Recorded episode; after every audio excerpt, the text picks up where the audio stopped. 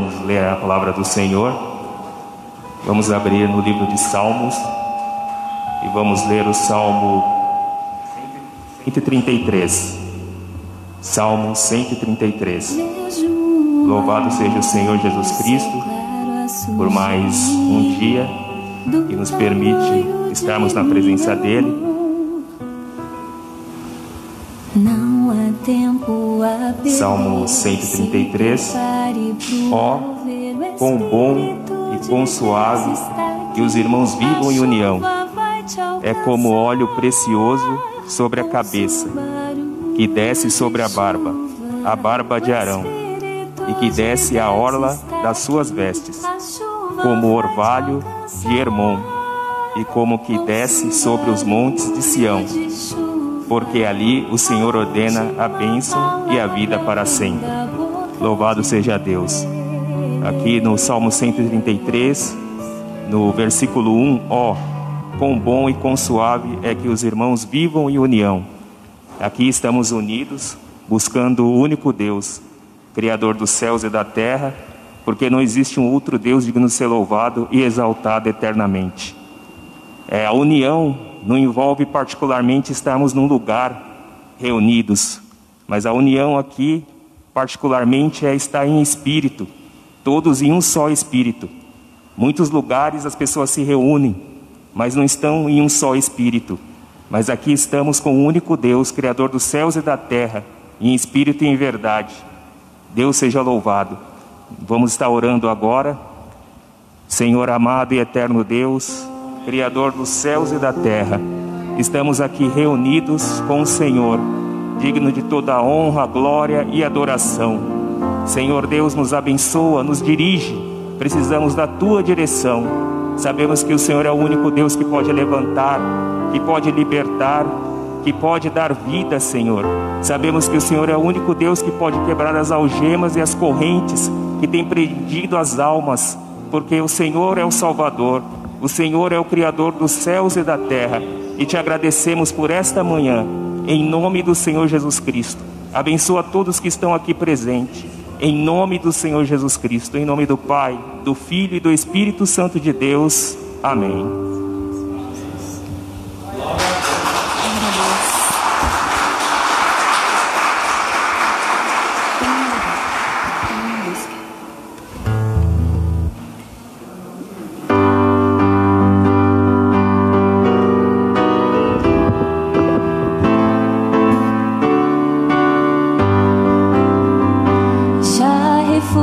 above.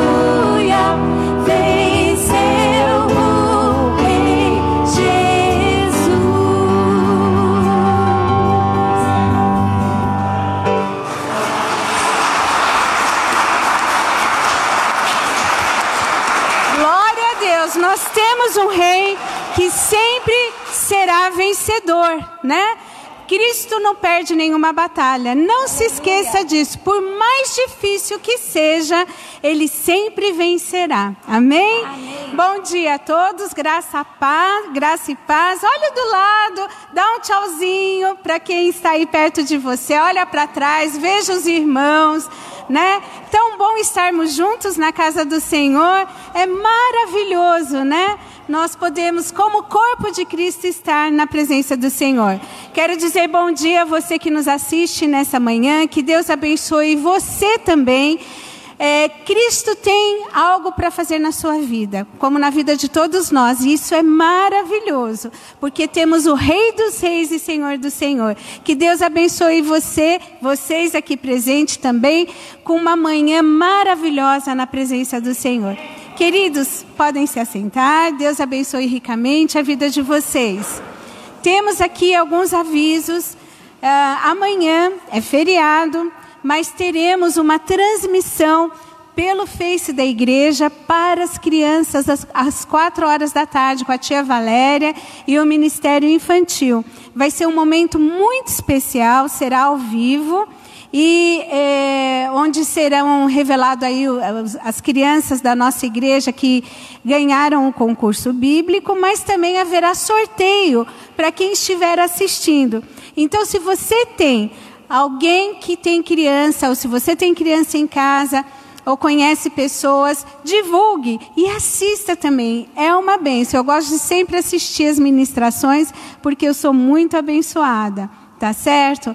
Divulgue no seu prédio. Lá no meu prédio nós temos o WhatsApp do, dos moradores. Eu já divulguei lá que vai ter um momento especial com a criançada. Então não esqueça de compartilhar isso com outras pessoas também. As programações da Igreja Cristã da Trindade você pode é, estar acompanhando através do nosso site, www.ictrindade.com.br. Lá está dizendo a nossa programação semanal. E também temos a rádio, todos os sábados, às 11 horas da manhã, pela Rádio Adore, FM 97,3. O programa Um Toque de Deus, que é aqui da Igreja Cristã da Trindade. Então você pode ser muito abençoado através desse programa. E eu acho que o Paulo vai falar um pouquinho depois sobre a live né, de quarta-feira. Você vai. Então, toda quarta-feira nós temos também a live pelo é, canal do Facebook da igreja. É, às sete e meia da noite, nós temos a live da oração que você pode acompanhar. Quando nós temos a transmissão ao vivo, primeiramente você assiste pelo Facebook, mas depois você pode assistir também pelas outras mídias da igreja, pelo YouTube. Então você vai saber quais são as outras é, mídias que temos através do site da igreja, www.ictrindade. Opa, é desculpa, www.ictrindade.com.br. Você pode estar acompanhando. E não se esqueça, dia 26 de setembro teremos o nosso congresso online, o Congresso de Mulheres. Tivemos que adaptar para esse momento, então não será no hotel, não será um final de semana juntas presencialmente, mas teremos aqui a transmissão no dia 26 de setembro, às 5 horas da tarde, pelo Facebook nós estaremos aqui é, louvando ao Senhor. A preletora será Edmeia Williams, que já gravou a mensagem. Ela não estará aqui conosco. Ela né, faz parte do grupo de risco, então ela gravou a mensagem e mandou para nós. Mas ano que vem teremos o nosso congresso presencial em nome de Jesus. E já estamos com as inscrições abertas. Vocês podem se inscrever e pagando assim as parcelas com bastante folga e a nossa preletora também ano que vem será Edmeia Williams. Será de grande bênção para todas nós, né? Também o, o retiro dos homens, é, que seria em novembro, uh, também foi adiado para o ano que vem ser presencialmente por conta de toda essa questão. Então, que Deus nos ajude, que Deus abençoe e que prossigamos firmes na presença do Senhor, até que tudo isso é, a gente possa, como igreja completa, né, estar todos reunidos novamente. Mas eu gostaria de saber que, Tem algum visitante entre nós nesta manhã? Opa, por favor, fiquem de pé. Queremos conhecer vocês. Olha, Deus abençoe ricamente aí um garoto que amanhã vai poder assistir, né, a live da tia Valéria, vai ser uma bênção. Queridos, que Deus abençoe ricamente a, a, presença de vocês aqui conosco para juntos adorarmos ao Senhor. A Igreja Cristã da Trindade tem por hábito receber os nossos visitantes com um abraço, um aperto de mãos, mas nesse momento nós apenas vamos é, aplaudir ao Senhor, agradecendo pela presença de vocês. Deus abençoe ricamente. Tá certo? Amém. Glória a Deus. Teremos o nosso culto presencial também hoje às seis e meia da tarde. E não se esqueça, às cinco horas da tarde, pelo Facebook, você também pode acompanhar a Escola Bíblica Dominical. Amém? E agora é o nosso momento de dízimos e ofertas ao Senhor. Glória a Deus, né? Vamos expressar a nossa fidelidade ao Senhor nesse momento também.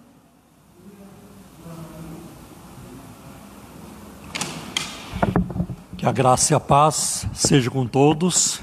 Muito bom vê-los aqui nesta manhã. Eu cumprimento também todos vocês que nos acompanham pela internet. Que esse dia seja um dia de bênçãos na vida de vocês, não apenas o dia de hoje, mas a semana toda, até nos encontrarmos aqui novamente no próximo domingo, às 10 da manhã. Para este momento de contribuição financeira para a obra de Deus, quero ler alguns versículos que estão no Evangelho de Lucas, no capítulo 8. Lucas capítulo 8, versículo de 1 a 3, é, diz assim, Lucas 8, 1 a 3. E aconteceu depois disto que andava de, que Jesus andava de cidade em cidade e de aldeia em aldeia, pregando e anunciando o evangelho do reino de Deus, e os doze iam com ele.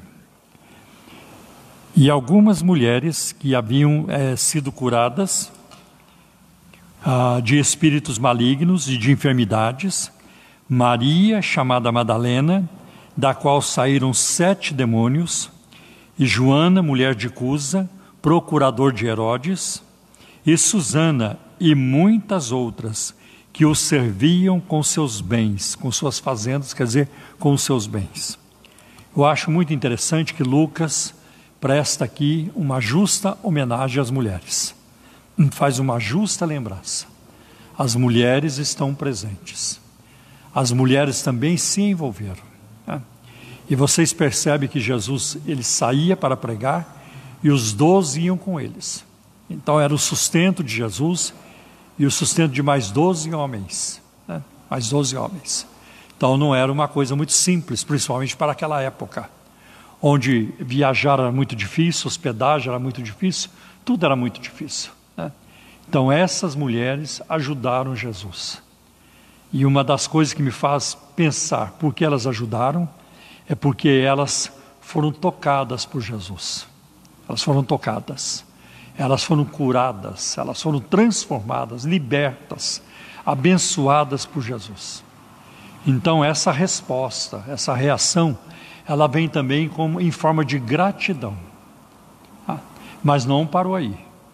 Uma outra coisa também, e para mim é a mais importante de todas, é que essas mulheres amavam a Jesus. Né? Porque se você não ama, você não vai se envolver. Se você não ama, você não vai se envolver. Mas quando se ama, a gente se envolve. Tá? Por isso que Cristo se doou totalmente, totalmente, porque Ele amou e porque Ele ama. Né? Então eu acho muito bonita, muito bonita a postura dessas mulheres. E aqui aparece um grupo que Lucas não coloca o nome, né? e muitas outras. E é claro que era muito difícil você escrever tudo o que teria que escrever, porque naquela época o material para se escrever era muito caro. Era couro de carneiro, couro de ovelhas, chamado pergaminho, e mesmo papiro. Então Lucas economiza, mas diz, ah, e tem muitas outras. E essas muitas outras que nós não sabemos, não temos seus nomes, não, não temos detalhes, elas são conhecidas no céu. Deus sabe quem elas foram. E Deus sabe o que elas fizeram. E a recompensa delas não será diferente da recompensa das que aparecem aí com seus nomes. Né? Então eu acho muito relevante isso. Que quando nós vamos contribuir para a obra de Deus, tem que ser não por manipulação, mas por, é, com espontaneidade, em gratidão, né, em gratidão e como um privilégio. A contribuição deve ser vista como um privilégio e não como uma carga. Essa deve ser a nossa atitude. Até porque o apóstolo Paulo enfatiza isso. Deus ama ao que dá com alegria. Né? Deus gosta disso, que na hora da contribuição a gente o faça com alegria. Por isso que nós batemos palmas. Né? Agora, no momento dos dízimos de oferta, a igreja bate palmas. Né? Olha é um privilégio, é uma bênção poder participar. Né? Então vamos orar. Eu peço que vocês continuem orando por nós. Vocês que estão aqui presentes, vocês que estão nos acompanhando pela internet, orem porque nós vamos, uh, estamos prestes a retomar a reforma aqui que nós paramos por causa da pandemia. Agora temos que mexer com a rede elétrica, instalar as máquinas de ar condicionado e o forro que vai entrar também. Né? E também nós vamos ter que fazer alguma coisa em relação a esse piso. Mas o que vamos fazer aqui é revesti-lo tudo indica de vinílico, para ajudar o som, porque esse som é, é, é frio, ele reverbera, desculpe, esse piso frio, ele reverbera o som e atrapalha muito também é, no nosso som. Então, eu creio que nós estamos caminhando para tornar tudo muito melhor. Nossa transmissão, som, tudo vai ser bem melhor e o ambiente também. Amém? Então vamos orar pedindo a bênção de Deus sobre todos nós, todos nós que estamos ao redor aqui deste culto. Pai, em nome do teu filho Jesus, nós te agradecemos, Senhor, porque sabemos que o Senhor é um Deus presente na nossa vida. O Senhor está envolvido conosco. E o Senhor é a fonte do nosso sustento. E o Senhor tem cuidado de nós. Continua abençoando o teu povo, pois o Senhor conhece as necessidades como ninguém conhece. O Senhor conhece o íntimo. Então ajuda o teu povo, Senhor, nesta manhã, na área das finanças, na área da saúde, Senhor, na área dos negócios, na área da carreira. Eu peço, Senhor, pelos nossos jovens que vão, Senhor, prestar é, concursos, vestibulares, processos seletivos. Senhor, lhes abra uma porta, Senhor, uma grande porta para uma carreira profissional, Senhor, que, é, que seja de, de bênção nas suas vidas, em nome de Jesus. Cuida, Senhor tem compaixão daqueles que são desempregados. Senhor, dá-lhes vitória, abre-lhes uma porta de trabalho. Como também, meu Deus, eu peço a tua bênção sobre aqueles que têm os seus negócios, que dependem de vender, que dependem de comprar, de transações comerciais. Estende as tuas mãos e faz maravilhas na vida de cada um. Pai, eu oro por aqueles que nos seus trabalhos, Senhor, que principalmente aqueles que estão envolvidos com a área médica, Senhor, no meio dessa pandemia, protege, Senhor, a cada um, em nome de Jesus. Senhor, supre toda necessidade. Alguém que precisa vender um bem ou comprar um bem, Senhor. Alguém que precisa, Senhor, pagar uma dívida ou receber uma dívida. Senhor, entra, Senhor, com a tua ação nessa situação, para que isso seja feito, Senhor. Pai, em nome de Jesus, em nome de Jesus nós te pedimos. Senhor, abra as portas para as aposentadorias, causa na justiça, abençoa o teu povo além do que nós pedimos ou imaginamos. Em nome de Jesus nós oramos. Amém. Glória a Deus. Amém. Eu quero avisar que nós não estamos passando envelope de contribuição. Quem quiser envelope, vai lá, tem uma caixinha lá na mesa, lá no fundo da igreja, você pode pegar o envelope. Se você preferir usar o cartão do banco, o seu cartão para passar na maquininha, também lá já está pronto para você fazer isso. Outro aviso que eu quero passar. Se você, se é um casal, vocês podem sentar juntos, tá? não tem problema nenhum, porque vocês moram debaixo do mesmo teto, vieram dentro do mesmo carro, então não há problema um casal que chega e quer sentar junto, um, não tem problema nenhum, tá bem? Então, é, agora vamos então. Tá? Amém. Quando Jesus estendeu a sua mão para hum. mim, quando Ele nos estendeu a mão, amém?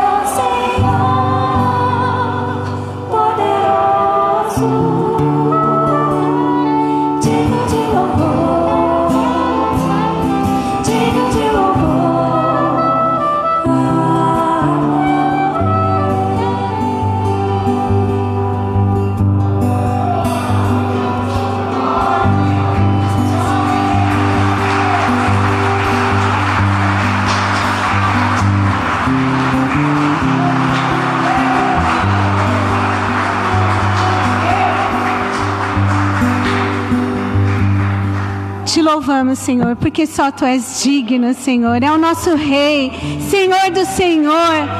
Aleluia. Glória seja dada sempre ao Teu nome. Aquele que veio, que morreu, que venceu a morte, que ressuscitou, que nos resgatou para uma vida eterna. Te louvamos. Tu és digno. Glórias e honra seja dada ao Teu nome para todos sempre. Te agradecemos, Senhor, porque Tu nos amaste. Te louvamos por tão grande amor. Glórias e honra seja dada ao teu nome para todo sempre. Amém. Glórias ao Senhor. Louvado seja. Ainda, queridos, é, de pés e também você que nos assiste nessa manhã, agora vamos ouvir a palavra. Peça para que o Senhor abra a tua mente, o teu coração, para que a boa semente da palavra de Deus caia em boa terra. Eu costumo dizer que terra fértil com semente boa só pode dar bom fruto. Né? Então eu gostaria de chamar o Paulo para que nós oremos por ele. Uh, para esse momento precioso da palavra do Senhor. Deus já tem falado conosco e Ele ainda tem mais para dizer né? Glória a Deus. Então estenda sua mão, vamos orar pelo Paulo. Pai de amor, Pai de misericórdia, nós te louvamos, porque somos teu povo, porque Senhor, tu se revelaste a nós e te agradecemos por isso.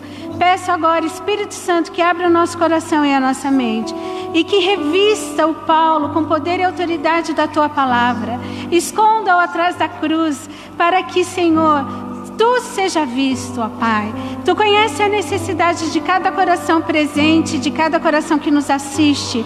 Então, Senhor, vem com a tua palavra poderosa falar conosco. Estamos sedentos de te ouvir, Senhor. Fale conosco e abençoe o Paulo também enquanto ministra a tua palavra. É que nós te pedimos em nome de Jesus. Amém. Amém. Glória a Deus. A paz, queridos. Vocês podem tomar assento, por gentileza. E eu convido, a, antes de abrirmos a Bíblia, é, quero dar aqui um recado para vocês. É, toda quinta-feira estou fazendo uma série de estudos no tema O Conhecimento de Deus. Então é, um, é uma série muito importante, muito interessante. Né?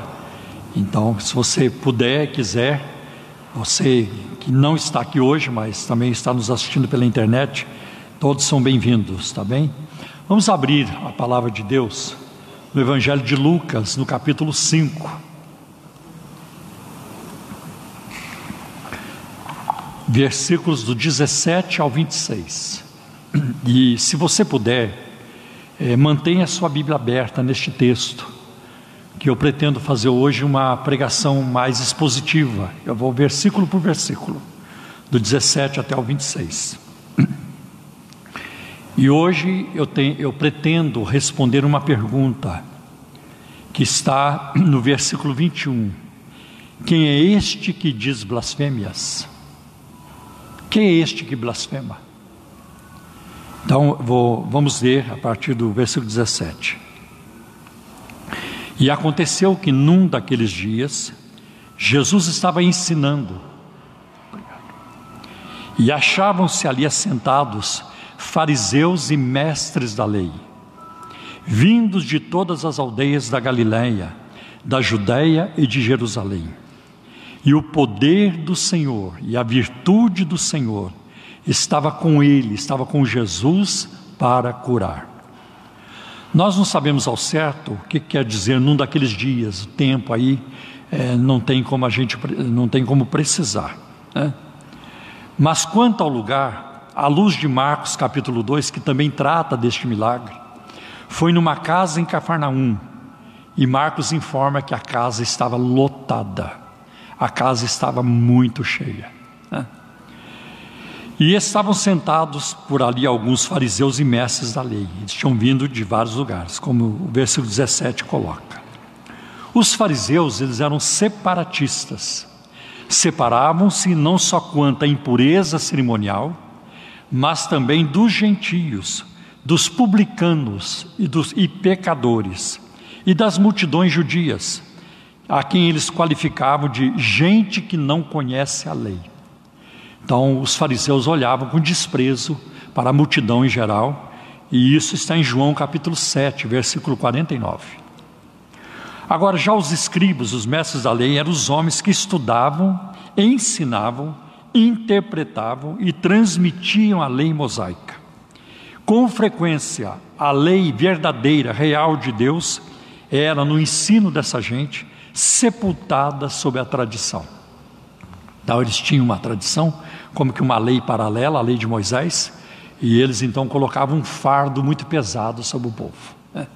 Eu já dei um exemplo aqui ah, anteriormente, em tempos passados, de que as mulheres eram é, proibidas de olhar no espelho no dia de sábado, porque se ela, se uma mulher olhasse no espelho e ela visse um fio de cabelo branco na cabeça, ela seria tentada a arrancar aquele cabelo branco e aquilo é, era como se ela estivesse fazendo uma colheita e era proibido colher no sábado. E eles tinham outras monte de regrinhas que Jesus condenou. Vocês atam fardos pesados para as pessoas carregarem, mas vocês mesmos não querem mover um dedo é, em relação a esse fardo. Para os outros, tudo bem. Então, é, é, é, esse tipo de gente que também estava lá na casa é, quando Jesus estava lá falando, ensinando e houve esse milagre que nós vamos ver. Uma outra coisa muito interessante é, é que os fariseus, principalmente, eles não procuravam saber o que Jesus havia feito de bom. Eles viviam o tempo todo para procurar algum, para achar, para encontrar algum defeito em Jesus. O que, que ele faz de errado? Vamos descobrir os podres dele. Ah, todo homem tem o seu, seu preço. Ele deve ter o dele também. Né? Vamos ver onde ele pisa na bola. Né? Vamos ver aonde ele, ele, ele vai contra a lei de Moisés, ou ele fala alguma coisa contra Yahvé, contra Jeová. Eles procuravam o tempo todo né? É, defeito em Jesus, falha no seu caráter, nas suas ações, nas suas palavras principalmente. Por isso que muitas vezes os fariseus estavam atentos, ouvindo Jesus, não porque queriam aprender, mas porque queriam pegá-lo em alguma falha. Né? Então é essa gente. Então parte do auditório aqui é um auditório hostil, né? nós vamos ver. Tudo indica né, que eles se deixavam dominar pela inveja, perturbados com as grandes multidões que Jesus atraía e com o conteúdo do seu ensino. Né? E, a, a, está escrito, porém eu vos digo. Está escrito, olho por olho, dente por dente, porém eu vos digo: amai os vossos inimigos, fazei bem a quem vos persegue. Então a ética de Jesus era contrária àquilo que eles queriam né? contrário. Eles enfatizavam a justiça, justiça, justiça, mas se esqueciam da misericórdia. Né? Esqueciam da misericórdia. Eles não tinham compaixão da pessoa, né? das pessoas, porque eles queriam a justiça a todo custo. Né? Então eles eram dominados pela inveja. E famoso Jesus era. Sua fama se espalhou. Quando a gente chega, por exemplo, em Lucas 5, Jesus já fez vários milagres. Ah, sua fama já tinha se espalhado. A multidão ia atrás, tanto que a casa está lotada, lotada. Né? Então eles morriam de inveja, porque eles não tinham o apreço do povo, né? a recepção do povo, a acolhida do povo como, ah, como Jesus tinha. Quando diz o texto que a virtude do Senhor estava com Jesus para curar, isso mostra a dependência de Jesus. Jesus não, se bem que ele podia, mas ele não ensaiou um voo próprio, que eu não preciso de ninguém. Não, ele estava ligado ao Pai. Eu não faço nada fora da vontade do Pai. E essa é a tônica no Evangelho de João. E ele nunca agia por si mesmo. Jesus estava em conformidade com a vontade do Pai. E se ele tinha essa dependência, imagine nós então quanto dependemos do Senhor. E, e é, é, muito interessante que nós vamos ver aqui também que a cura, é, a cura era para a alma e para o corpo nessa sequência. Então nós vamos ver que Jesus, a primeira coisa que Jesus disse para aquele paralítico é: perdoado-te são os seus pecados. Porque a, a cura do, do espírito da alma, a salvação é muito mais importante, eu diria infinitamente mais importante do que a cura do corpo. Porque todas as pessoas que Jesus curou, elas morreram. Todas as pessoas que Jesus ressuscitou, elas voltaram a morrer. Mas todas as pessoas que Jesus salvou, elas estão salvas para sempre. Essa é a grande verdade. Né? Agora, no versículo 18 diz assim: Vieram então alguns homens trazendo um paralítico, deitado num leito. Eles procuravam levá-lo para dentro e colocá-lo diante de Jesus. Eles já tinham informação. E a informação que eles tinham de Jesus era boa.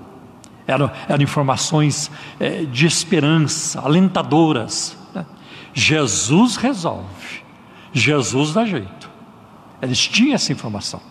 Como a mulher que tinha um fluxo de sangue, em Marcos capítulo 5, ela tinha informação sobre Jesus. Se eu não preciso nem tocar nele, se eu tocar só na sua roupa, nas suas vestes, eu vou ser curada. Olha só, olha só a moral de Jesus, olha só o poder do Senhor. Né? Então, eles tinham informação. Agora, os, os escribas e fariseus não estavam interessados nessas informações. Né? E este homem que estava sendo carregado neste leito era um homem em desgraça. A doença o atormentava pela perda total da capacidade de movimento, devido a algum dano das áreas motoras do cérebro ou da sua medula espinhal. Ele perdeu né, toda a possibilidade de se locomover. Né? Então ele tem que ser levado por outros. Né? E no versículo 19 diz assim: E não encontrando uma forma de fazer isso, por causa da multidão, subir ao telhado e por entre as telhas descer o paralítico no seu leito, deixando no meio das pessoas diante de Jesus.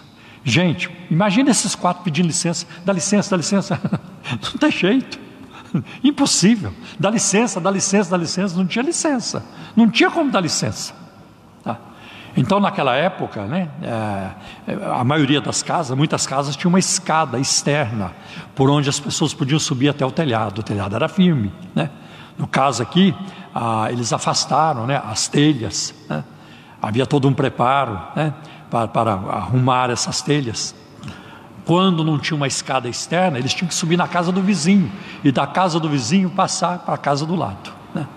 Mas aqui tudo indica que eles não tiveram dificuldade de chegar no telhado. E eles calcularam mais ou menos onde está Jesus. Nós temos que acertar o alvo, porque se nós descermos longe de Jesus, mesmo lá dentro vai ser meio difícil chegar até ele. Então eles calcularam, olha, uma benção, né? O que esses homens fizeram. Né? E não encontrando uma forma de fazer isso por causa da multidão, subir ao telhado e por entre as telhas, né? eu já li esse versículo, então, a, a pessoa enferma, ela não podia se movimentar, ela tinha que ser carregada. Quatro homens, nós não sabemos exatamente quem eles são. Eram familiares? Eram amigos? Mas eu vejo nisso aí que eles faziam um serviço em seu favor, em favor daquele homem, como Marcos indica. E aí tem a descida pelo telhado. E eu vejo o que nesses homens? Eu vejo solidariedade, eu vejo fé em Jesus. Quando ele chega e vem aquele obstáculo enorme, aquela parede enorme de multidão diante deles que não tinha como passar, eles não deixaram para outro dia. É, hoje não, foi mal, hoje não vai dar certo. Mas a gente volta amanhã, a gente volta depois da manhã. Semana que vem nós estamos aqui de novo. Eles não recuaram. Porque tem gente que recua na primeira dificuldade. Na primeira dificuldade. Ah, não vai dar certo. E vai ver que alguém falou isso. Não vai dar certo. Não vai dar certo. Vai dar certo porque Jesus está lá embaixo. É. Vai dar certo porque Jesus está presente. Jesus está envolvido. É. Vai dar certo. É. E eles então não recuaram. Eu vejo, eu vejo fé em Jesus, eu vejo solidariedade, amor pelo aquele próximo, né? é, é inválido, e eu, é, eu vejo também a estratégia. Vamos fazer, vamos subir. Tá? Não recuaram, encontraram um jeito. A fé sempre encontra um jeito. Né? E aí, quando eles colocam o homem diante de Jesus, né? Jesus vendo-lhes a fé, Jesus disse ao paralítico: Homem, os seus pecados estão perdoados. Primeiro, Jesus tratou da questão principal do pecado. Não estou dizendo aqui, e, nem, e nunca, nunca diria, que a, a doença é consequência do pecado. Tem doença que é, mas nem toda doença é. Tem doença que é colheita. A pessoa viveu no pecado e colheu ali. Mas tem muita enfermidade, a Bíblia mostra isso, que não tem a ver com o pecado. Aquele homem tinha né, um mal muito terrível dentro de si, que era justamente o pecado. Perdoados estão os teus pecados. E eu vejo que um dos pecados, dá para ler na, na entrelinha, especular. E um dos pecados daquele homem foi a murmuração. Talvez ele tenha murmurado por muito tempo. Por que, que eu estou assim? Por que nessa condição? Por que, que Deus não faz isso por mim? Por que Deus permitiu isso? Por que permitiu aquilo? E, e essa é uma das questões. Então, mesmo inválido, as pessoas pecam, mesmo inválido. Então, Jesus disse: Os teus pecados estão perdoados. Né? Agora, Jesus viu a fé deles, dos homens que o levaram. A fé é um substantivo abstrato. Alguém pode ver a fé? Não tem como ver fé. A fé a gente não vê porque a fé é invisível. Mas a Bíblia diz que Jesus viu a fé deles. E isso demonstra que a, a, a, também, quando Jesus diz: Perdoados são os seus pecados, a, cura da, da, da, da alma é mais importante que a cura do corpo. E ao fazer isso, Jesus reivindicou para si a prerrogativa, o direito divino de declarar a isenção da culpa você está perdoado. Aí no versículo 21, e os escribas e fariseus começaram a pensar, a razoar em seus corações: quem é este que diz blasfêmias? É? Quem é este? Quem pode perdoar pecados a não ser um que é Deus? Só Deus, só Jeová pode perdoar, perdoar pecados. Quem é este que diz blasfêmias? Todos nós podemos e devemos perdoar, mas isentar do pecado, só Deus pode fazê-lo.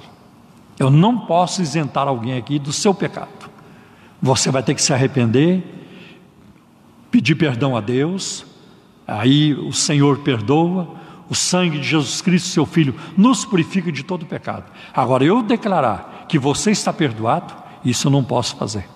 Eu posso perdoar aquilo que você fez contra mim, mas aquilo que você fez contra Deus, eu não posso te isentar.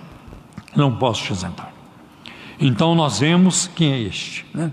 Os escribas estavam certos ao considerarem que o perdão de pecados é da prerrogativa divina, é da alçada divina. Os escribas estavam certos. Por exemplo, nós vemos em Êxodo, capítulo 34, versículo 6 que é Deus quem perdoa o pecado. Olha o Salmo 103, versículo 3: Bendiz, a minha alma, ao Senhor, e tudo que há em mim, bendiga o seu santo nome. Bendiga minha alma ao Senhor e não se esqueça de nenhum dos seus benefícios. É Ele quem perdoa todas as tuas, é Ele quem cura todas as tuas enfermidades, e é, é Ele quem perdoa todas as tuas iniquidades e cura de todas as enfermidades, suas enfermidades. Então é Ele quem perdoa as iniquidades, os pecados. Então os escribas e os mestres da lei estavam certos quando ele diz: é só Deus que pode perdoar pecado. E aí nós temos aqui uma, uma questão para resolver. Primeiro, Jesus é o que de forma implícita ele afirma ser. Ele é Deus, ou ele está de fato blasfemando ao pretender possuir os atributos e prerrogativas da, da divindade. Assim eles passam a ver Jesus ali como blasfemo, como arrogante. Quem é esse que diz isso? Quem é esse? É, como alguns pregadores da teologia da prosperidade vêm fazendo desde a década de 80. Eu sou Deus. É, você, olhem para mim. Vocês não estão vendo é, fulano de tal. Vocês estão vendo o próprio Jesus. Eu vi isso acontecer. É, eu vi, eu vi uma vez um pregador em Los Angeles fazendo isso. Deus teve um sonho e o seu sonho se cumpriu. Olhem para mim. É. Primeiro que Deus não sonha. É. Então, ou Jesus, ele é Deus, ou ele é de fato um enganador, um impostor, e ele é blasfemo e arrogante. Então, essa é a pergunta que eu acho crucial no texto aqui hoje. Quem é este que diz blasfêmias? O que é blasfêmia? Blasfêmia é o ato de afirmar ser Deus, ou de fazer o que somente Deus pode fazer, e também de amaldiçoar, injuriar ou insultar o nome de Deus. E na lei de Moisés, a blasfêmia era punível com a morte. Isso está em Levíticos capítulo 24, versículo 16. Ah. Então, esta, é, é, este comentário, essa pergunta dos fariseus ali e do, dos seus colegas, foi um ataque assassino contra Jesus. E ele blasfemou. Qual o próximo passo? Apedrejamento a morte. Ele blasfemou. Era tudo que a gente queria, é que ele blasfemasse. E a gente constatou isso. Então foi um ataque assassino. Eles estão pensando em matar Jesus. Né? Outra coisa, o perdão dos pecados indicava também que a era messiânica havia chegado. Nós vemos Isaías 40, versículo 2, diz assim: Falem ao coração de Jerusalém e anuncie que o tempo da sua escravidão já acabou, que a sua iniquidade está perdoada e que já recebeu em dobro das mãos do Senhor por todos os seus pecados. Então, o perdão dos pecados anunciava a era messiânica. Olha o que diz Miqueias, capítulo 7, versículo 18 e 19. Quem é semelhante a a ti, ó Deus, que perdoas a iniquidade e te esqueces da transgressão do remanescente da tua herança? O Senhor não retém a sua ira para sempre, porque tem prazer na misericórdia. Ele voltará a ter compaixão de nós, pisará aos pés as nossas iniquidades e lançará todos os nossos pecados nas profundezas do mar. Olha que, que promessa. E alguém já fez um comentário sobre esse versículo aqui. Ele joga os nossos pecados na profundeza do mar e coloca lá uma placa: é proibido pescar. Não pode ir lá pescar. Os pecados deixa no fundo do mar. Zacarias 13, versículo 1. Naquele dia haverá uma fonte aberta para a casa de Davi e para os moradores de Jerusalém, para remover o pecado e a impureza. Então, eles sabiam disso, que numa era futura, numa hora, na era messiânica, o perdão de pecados estaria disponível também. Quem é este que diz blasfêmias? Quem é este? Vamos encontrar, por exemplo, em Mateus capítulo 16, versículos 14 a 17, quando Jesus está é, em Tiberíades com os discípulos e ele pergunta: Quem diz os homens que eu sou? E eles dizem: Uns dizem João Batista, outros dizem que você é Elias, é, outros dizem que é Jeremias ou um dos profetas. Você vê como é, como é, qual era a visão do povo sobre Jesus? Ninguém disse assim: olha, alguns estão achando que o senhor é Herodes, alguns estão achando que o senhor é, é, é, é, é Saul, lá no Antigo Testamento, tem gente que acha que o senhor é um Caim. Ninguém falou isso. Só tem, só tem gente boa, de bom currículo. É, então, quando o povo fala sobre Jesus, não, ele é Elias, ah, ele é João Batista, que já tinha morrido, ele é esse ou aquele, ele é Jeremias, os profetas. Né? Não vem ninguém lá do Antigo Testamento que não prestou na, na memória do povo. Acho isso muito interessante. Né? E aí Jesus pergunta: e vocês? Quem vocês dizem que eu sou? E Pedro responde. Né? Sem treinamento teológico, né? sem, sem estudar teologia, estava é, chegando, né, era um dos discípulos, ele diz: Tu és o Cristo, o Filho do Deus vivo. E Pedro falou isso não de si, porque ele não saberia, foi revelação. E Jesus disse assim para ele: Parabéns, Pedro. Bem-aventurado és tu, Simão Barjonas, Simão filho de Jonas, porque não foi a carne e o sangue, não foi a escola de Iléu, de, é, não, foi, não, foram, não foi Gamaliel quem te revelou isso, não foram os escribas os, os que te revelaram isso, foi o meu Pai que está no céu quem revelou. Ah, eu acho incrível esse endosso do próprio Pai. Ah, e Mateus fez questão de registrar. Um outro momento muito interessante também, quando Jesus está no mar com os discípulos, em Marcos 4, versículo 41, no meio da tempestade, Jesus acalma a tempestade é, acalma, os discípulos estavam muito amedrontados, apavorados, né? e Jesus acalma a tempestade. Ah, quando Jesus acalmou a tempestade, os discípulos ficaram com medo de Jesus. Primeiro estavam com medo do mar, agora passaram a ter medo de Jesus. E eles fazem a pergunta: quem é este? Quem é este que até o vento e as ondas obedecem? Porque eles nunca tinham visto isso, nunca houve. É. Quem é este que o vento e as ondas obedecem? Por que, que, eles, por que, que eles fizeram isso? Porque eles sabiam que, de acordo com Salmo 107, versículo 29, é só Jeová quem acalma a tempestade. Ah, e de repente Jesus chega dizendo: Quem é este que acalma a tempestade? Ah, isso mostra né, que Jesus Cristo não é meramente um homem. Glória a Deus. Quer saber quem é Jesus? Perguntem para Maria. Os fariseus nunca foram perguntar. Nunca foram. Podiam conversa, ter conversado com Maria. Como é que esse seu filho nasceu? Como é que foi isso? Maria teria lhes contado com muito prazer. O próprio Jesus conhecia a sua história. Eu tenho certeza, não está na Bíblia, aqui é uma especulação.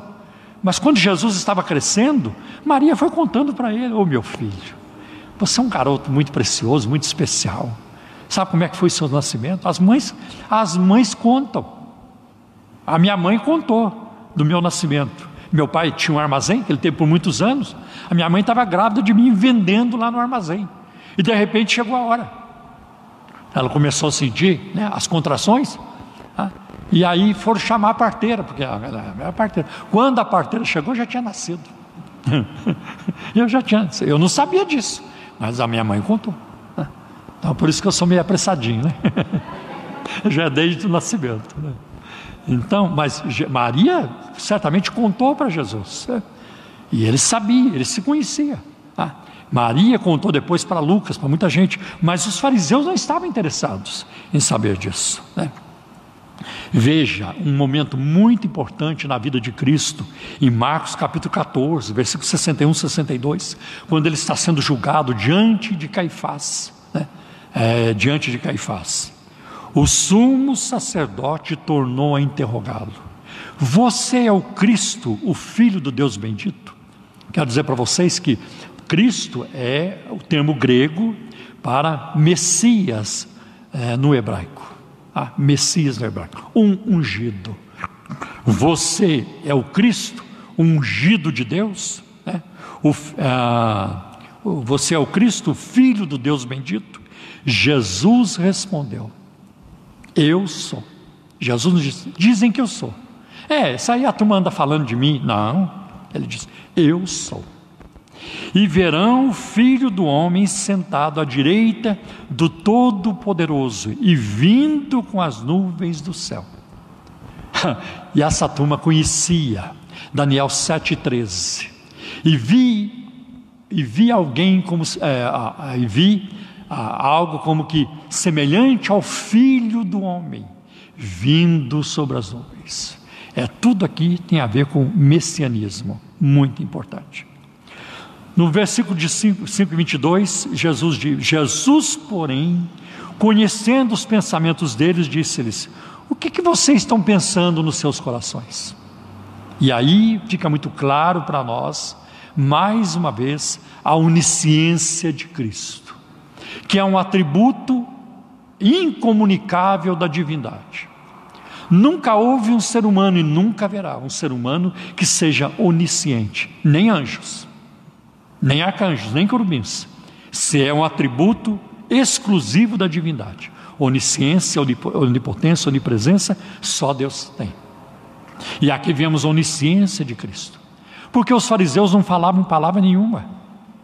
Eles, eles arrazoaram seus corações.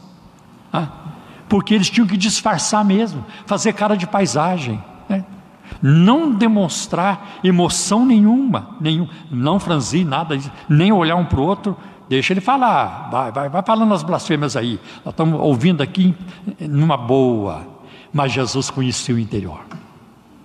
Jesus conhecia, ele não viu uma palavra, mas conheceu seus pensamentos graças à sua natureza divina.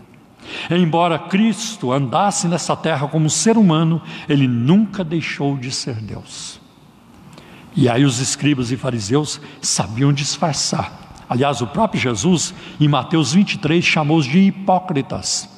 O termo hipócrita é o termo para o ator no palco, no palco, quando ele faz o papel de uma outra pessoa e faz muito direitinho.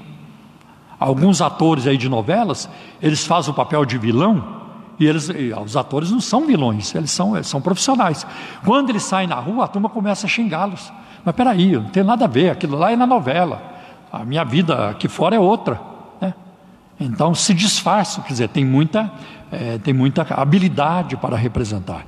Os fariseus também. Jesus os chama de hipócritas. Vamos ver, por exemplo, em João capítulo 2, versículo 24 e 25, que fala dessa onisciência de Cristo. Mas o próprio Jesus não confiava neles, porque conhecia a todos e não precisava que alguém lhe desse testemunho a respeito das pessoas, porque ele mesmo sabia o que estava dentro delas, o que era a natureza humana. Olha, estamos falando de um moço que estava aqui, quem sabe, com seus 30 anos de idade, 30 e pouco. E eu vou dizer para vocês, com 30 anos de idade, eu não sabia o que eu sei hoje. Eu não sabia, eu não tinha experiência de muita coisa que eu tenho hoje. Mas com 30 anos de idade, ou 30 e poucos anos, Cristo é completo. Ele não precisou envelhecer para ganhar experiência. Ele não precisou envelhecer e nem envelheceu para aprender mais, porque Ele é eterno, porque Ele é Deus, porque Ele sabe tudo, pode tudo. Acho muito importante. Então nós vamos ver ah, também em João capítulo 21, versículo 17. Quando Jesus pergunta para Pedro pela terceira vez: Pedro, você me ama? Senhor, tu sabes tudo. Tu sabes que eu te amo. É, tu sabes tudo. E aí, em, em, no, no, versículo 23, né, Jesus então faz uma pergunta para os fariseus: O que é mais fácil? Dizer a este homem que está enfermo, é, é, aleijado, os seus pecados estão perdoados, ou dizer, levante-se e ande. É, porque o perdão é invisível. Posso chegar para alguém e falar assim: olha, você já está curado dessa enfermidade. Falar é fácil. Eu quero ver se isso vai se concretizar. Nossa, o pastor revelou aquela irmã. Isso já aconteceu. No mundo gospel, no mundo da teologia da prosperidade, isso acontece o tempo todo. Aconteceu num, num, numa igreja aqui em São Paulo né, num ministério aqui em São Paulo. Uma família com, com um filho é, com câncer, vinte e poucos anos o rapaz, morrendo de câncer, e alguém chegou lá, olha, vamos levar lá na igreja, o apóstolo vai orar. Né? E a família não era, a família nem era crente. Vamos levar o filho lá. Né? Levaram. Né? E o apóstolo lá do púlpito declarou a cura do garoto. Eu amaldiçoo essa doença agora, eu expulso agora. Está curado, eu declaro agora e decreto a cura agora. Em nome de Jesus está curado. Uma semana depois o moço morreu. Jesus não funcionava assim. Jesus não. Ah. Agora, vai alguém pregar o evangelho para essa família? Ah, vai alguém. Por que, que não falou a verdade? Sim, nós temos um Deus que cura, mas Ele não cura sempre, Ele não cura todos. E vai chegar um dia que ele vai curar todos. Na ressurreição, ninguém vai ressuscitar aleijado, doente. Seja honesto. Nós temos vários exemplos de pessoas maravilhosas na Bíblia, grandes vultos na Bíblia que morreram enfermos. Eliseu, né? Timóteo tinha problema físico e assim por diante, vários outros. O próprio apóstolo Paulo. Né? Então ele diz: tudo bem, não dá para vocês ver o perdão. É verdade. Nem vocês estão acreditando que eu perdoei o pecado deste homem. Não dá para ver, perdão é invisível. Mas eu vou fazer algo visível, que vocês vão ver, para que vocês saibam que o Filho do Homem tem na terra poder para perdoar pecados. E olha, Jesus não tem poder, só poder na terra para perdoar pecado, ele tem poder no céu também. E se na sua natureza física, humana, aqui na terra, né, sujeita a muitas fraquezas ah, emocionais e físicas. Ele tem poder para, para perdoar pecados. Imagine o Cristo glorioso e ressuscitado. Quanto poder! Quanto poder! Acho isso muito importante. Né? Mas para isto é que você, é, mas para que vocês saibam que o Filho do Homem tem autoridade sobre a terra para perdoar pecados, e disse ao paralítico: Eu digo a você, levante-se, pegue o seu leito e vá para casa. E aqui se encontra, pela primeira vez em Lucas, a expressão Filho do Homem, é, que é uma expressão messiânica. É a designação que Jesus usa para si o uso do título messiânico Filho do Homem, como eu disse, aparece em Daniel 7,13, não deixou dúvida de quem Jesus afirmava ser. Ele estava dizendo: vocês estão diante de Deus. E, em certo sentido, a ordem que Jesus deu para aquele homem foi uma ordem absurda. Como é que ele vai pegar a cama e ir embora? Ele não chegou desse jeito. Ele chegou mal, ele chegou carregado por quatro, deitado numa cama e Jesus lhe dá uma ordem. Como pode alguém sem mobilidade, sem coordenação motora, carregar a sua cama? Como pode? Com Jesus pode. Quando Jesus diz para ele, pegue a sua cama e, e, e vai para a sua casa, que coisa tremenda. Aquele homem levantou-se, é, e pela primeira vez, talvez na vida, não sabemos se ele era paralítico desde, desde de nascimento, mas ele pega a sua cama. E é, é muito interessante, né? E no versículo 25 diz: E imediatamente ele se levantou diante de todos. Não foi um milagre feito a, a, atrás da porta, de portas fechadas, foi diante da multidão. Né? Então Jesus diz: O que é, que é mais fácil? O mais fácil é dizer: os seus pecados são perdoados. Então eu vou mostrar para vocês. Vocês vão ver algo, vocês verão algo que vai provar que eu tenho poder para perdoar pecados. Né? E imediatamente ele se levantou diante de todos e, pegando o leito em que, em que até então estava deitado, voltou para casa glorificando a Deus. E nós vamos perceber que sempre que Jesus fazia um milagre, na maioria das vezes, o povo glorificava a Deus. Tanto que quando Jesus ora em João 17, ele diz: Eu glorifiquei o teu nome na terra. Seus milagres glorificavam a Deus. E no versículo 26, todos ficaram muito admirados, davam glória a Deus e cheios de temor, e diziam: Hoje vimos coisas extraordinárias, hoje vimos prodígios, hoje vimos coisas incríveis. Todos menos os fariseus. Duvido, é, todos aqui é uma forma né, da, da Bíblia colocar, mas é claro que os fariseus não estavam contentes com aquele milagre. Né? Mas o povo glorificou a Deus. E isso reforça mais e mais a pessoa de Cristo diante da multidão, diante dos judeus, né? de todos, não apenas dos judeus, mostrando que Ele é o Messias de Israel, Deus encarnado, o Verbo que se fez carne. Quem é este que blasfema? Mas eu quero fazer uma outra pergunta: quem é este que é blasfemado? Quem é este que é blasfemado? Porque Jesus tem sido blasfemado ao longo da história. Temos relatos, temos provas disso nas catacumbas de Roma, né? ah, onde, por exemplo, é, tem uma imagem de uma pessoa crucificada e uma cabeça de asno, de burro, em cima daquele corpo, pendurado na cruz, e um homem ajoelhado na frente daquela da, da, daquele, daquele cruz, daquela cruz, e, e tem uma legenda escrita assim: Xilofêmenes adora o seu Deus. Quer dizer, está adorando um burro pendurado na cruz. Então, quem é este que é blasfemado? Jesus é blasfemado no Brasil. A palavra de Deus é blasfemada dentro da, da, da na nação brasileira. Jesus é blasfemado nos carnavais. Jesus é blasfemado nas paradas da Avenida Paulista. Jesus é constantemente blasfemado por aquilo que eles chamam de arte. Temos visto isso, né? constantemente. E eu vou dizer uma coisa para vocês: toda arte, né? toda arte que zomba do meu Deus, toda arte que zomba da palavra do meu Deus é lixo para mim. Não tem valor nenhum e nunca terá.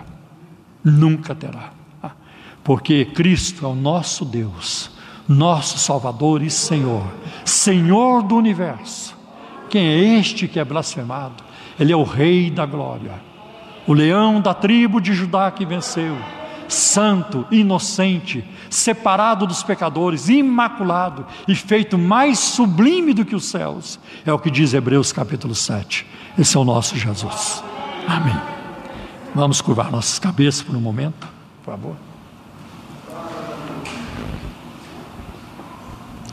Queria perguntar se tem alguém no nosso meio que ainda não é crente em Jesus, mas gostaria de receber a Cristo hoje como Senhor e Salvador, para ter perdão, para ter paz, para ter salvação, para ter vida eterna. Se tem alguém, nós queremos orar por você, dê um sinal com a sua mão. Eu quero fazer uma oração por você. Tem alguém? Pode levantar a sua mão. Talvez você esteja me ouvindo, assistindo pela internet, e eu não sei onde você está, em que estado, em que parte do mundo, e você também é, foi despertado para este compromisso. Se você quiser, receba Cristo como Senhor e Salvador. Depois nos envie uma mensagem, né?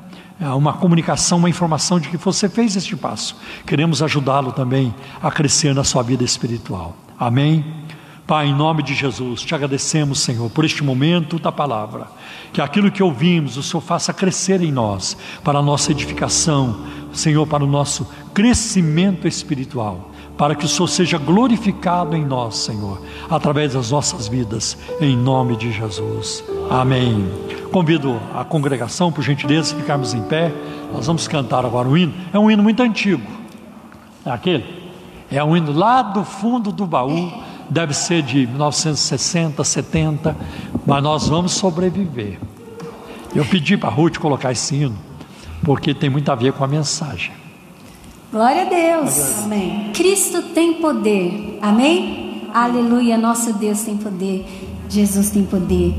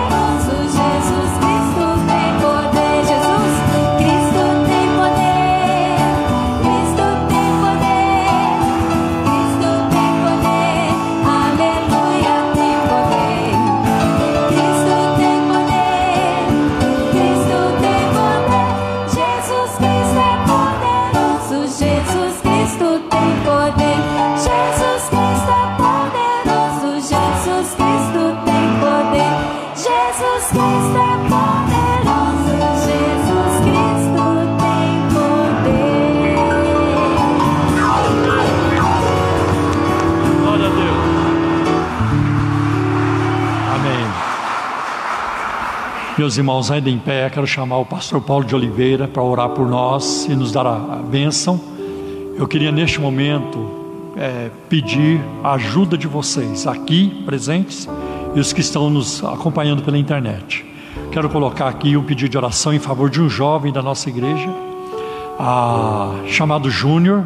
Eu vou falar Júnior porque tem milhões de Júniors, então ninguém vai saber. Eu não quero expor as pessoas, mas ele está internado com Covid, com, com, com esta enfermidade, e eu tenho, eu estava mantendo um diálogo com ele, uma troca de informações com ele, mas essa troca de informação é, cessou, se não me engano, na sexta-feira. Talvez ele esteja entubado, né? mas eu creio que Deus pode tirá-lo. Né? Deus pode tirá-lo, é, Deus pode levantá-lo. Então vamos juntos, vamos levantar um clamor pelo Júnior, vocês aqui presentes, vocês que nos assistem pela internet, e tem outros pedidos também, né? Que nós é, temos que fazer. Lamentavelmente, a, a sociedade em geral não, não está prestando atenção nos cuidados que devem ser tomados. Né? Vocês sabem que o feriado de 7 de setembro, é, setembro acabou com a, com a, pandemia. Não tem mais pandemia, não tem mais vírus, acabou tudo. Né? O povo saiu. E infelizmente a fatura vai chegar. Infelizmente vai chegar. Porque o vírus é invisível, nós não sabemos onde ele está. E quanto a essa enfermidade, tem, tem três grupos. O primeiro grupo nem, nem percebeu que pegou, ou dá muito fraco, ah, passa batido. Ah. O segundo grupo pega e a coisa fica, fica séria, mas sara também.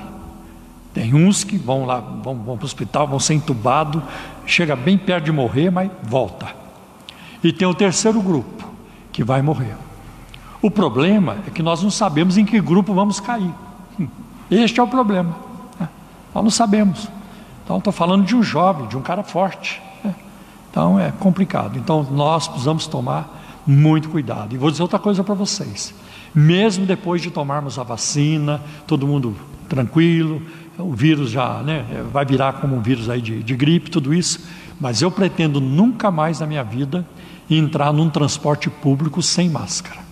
Ah, eu, eu, entrar no metrô, vou estar usando máscara. Porque a gente nunca sabe quando surge algo. Então nós precisamos ser prudentes. Ah, fé e prudência, fé e bom senso, juízo caminham juntos. Tá bem, meus irmãos? Então, pastor Paulo, deixa eu colocar aqui a minha máscara.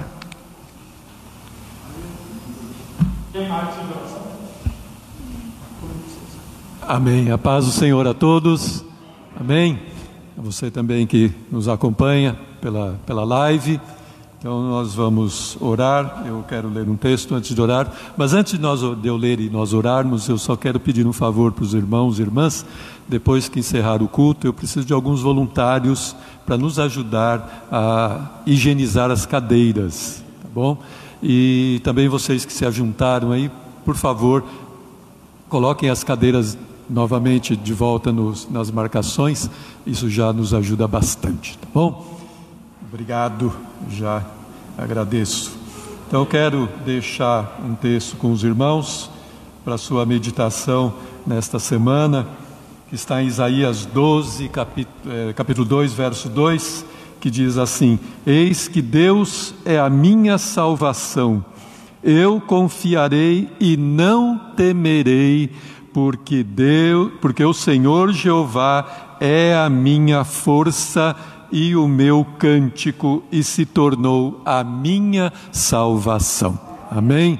Glória a Deus. Então, o Senhor é a nossa força, a nossa salvação, Ele é o nosso cântico. Se você está passando aí por um momento difícil, cante, louve ao Senhor, Ele é o seu cântico, Ele é a sua salvação. E agora nós vamos exercitar aquilo que nós acabamos de cantar: Jesus Cristo tem poder. Aleluia. Então vamos crer nisso, orando, crendo nisso, né? que o Senhor tem poder para curar, para libertar, salvar, enfim, fazer aquilo que for necessário na sua vida. Amém? Então você que tem uma necessidade, levante a sua mão, vamos orar. Eterno e poderoso Deus, Pai bendito, o Deus da nossa salvação. Pai, nós estamos aqui nesta hora, Pai, diante de Ti, oh Pai Santo, para apresentar as nossas necessidades, Pai, oh Senhor, as nossas causas diante de Ti, Pai, oh Pai Santo, porque o Senhor tem cuidado de nós, o Senhor é um Deus zeloso, amoroso, misericordioso, compassivo, fiel, Pai, nós confiamos em Ti, Pai, cremos que o Senhor tem todo o poder, Pai, no céu e na terra, por isso agora eu apresento, Senhor, oh Pai, diante de Ti, intercedo o Teu favor sobre os nossos irmãos e irmãs que estão enfermos nestes dias, Pai, especialmente pelo Júnior Rodrigues, Pai, que o Senhor o visite agora naquele hospital, naquela UTI, meu Deus, e toca, Senhor, livra desta enfermidade, livra deste vírus, Pai, oh Pai Santo, leva Senhor, a saúde a ele, Pai. Opera um milagre na vida dele, assim como opera um milagre na vida de cada um dos teus filhos e filhas que está enfermo nestes dias, Pai. Que o Senhor toque e leve saúde a eles, Pai. Em nome do Senhor Jesus Cristo, Pai. Eu peço por aqueles que têm causas na justiça, Pai. Oh, Pai Santo, libera essas causas, julga essas causas, Pai. Aquelas causas que já estão anos paradas, Senhor. Toca, Senhor, no coração dos juízes, daqueles que estão com essas causas nas mãos, Senhor, que eles julguem, Senhor Deus. Oh, Pai, ser favorável aos teus filhos e filhas, Pai, em nome do Senhor Jesus, causas no INSS, aqueles que estão, Senhor, adentrando com é, pedidos, com benefícios, Senhor, de aposentadoria, Pai. Ah, Senhor, também opera, Pai amado, libera essas causas, Pai. Nós te pedimos, Senhor. Oh, Pai, aqueles que estão é, com problemas financeiros, Pai, eu peço que o Senhor também entre com providência, Pai, e Envia o socorro a, a, eles, meu Pai, envia-os a provisão de que eles necessitam, Pai. Aqueles que estão desempregados, que vão buscar trabalho nestes dias, também abre portas, nós te pedimos, Pai, em nome do Senhor Jesus Cristo, Pai. Ah, Senhor Deus, que nestes dias de tanto desemprego, Pai, que o Senhor Deus Todo-Poderoso abra portas para o teu povo, Pai. Ah, Pai Santo, também peço por aqueles que estão com problemas familiares, Pai, que o Senhor também envie a paz às famílias, Pai. Oh, Pai Santo, aqueles que casais que estão, Senhor, muitas vezes brigados com problemas, meu Pai, também entra com providência, Pai, traz a paz nas famílias, traga paz ao coração dos casais, Pai. Traz a reconciliação, nós te pedimos, Pai. Em nome do Senhor Jesus Cristo, manifesta o teu poder nestes dias, Pai. Oh, Senhor, salva as almas, Pai, nós te pedimos, Senhor. Oh, Pai Santo, derrama da tua graça maravilhosa, da tua graça salvadora, Pai. Oh, Senhor Deus, abre o coração, Senhor. Abre o coração, Senhor. Revela Jesus Cristo a eles, Pai. E que eles venham, Senhor, a ter um encontro de salvação, Pai. Oh, Senhor, opera, nós te pedimos, Pai. Manifesta o teu poder nesta semana, Senhor. Ah, Pai amado, que os teus filhos e filhas possam contar, Senhor, testemunhos daquilo que o Senhor tem realizado daquilo que o Senhor realizou na vida deles, Pai. Em nome do Senhor Jesus Cristo, glorifica e exalta o teu nome em cada necessidade, em cada pedido que é feito agora, Senhor. Oh, Pai amado, que tudo seja para a tua glória e tua honra, Senhor Deus. É o que nós te pedimos e agradecemos em nome do Senhor Jesus Cristo, Pai.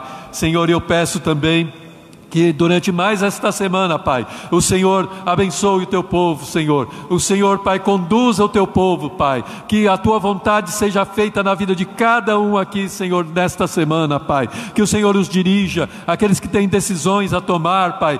Dá a tua direção, Pai amado. Oh, Senhor, aqueles que têm consultas médicas, Senhor, exames, Pai. Senhor, vá à frente, Pai. Oh, Pai Santo, e faça a tua vontade, opera, Senhor, maravilhas nesta semana na vida dos teus filhos, Pai. Abençoa, eu te peço, em nome do Senhor Jesus Cristo, Pai.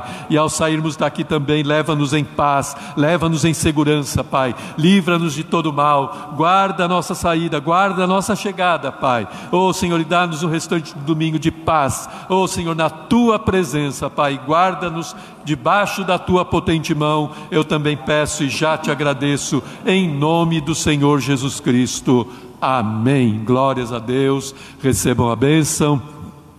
Que a graça de nosso Senhor e Salvador Jesus Cristo o amor de Deus, a comunhão e as consolações do Espírito Santo de Deus esteja com cada um de vocês, não somente hoje, mas para todo sempre. E a igreja diz: Amém. Amém. Deus abençoe. Vão na paz do Senhor.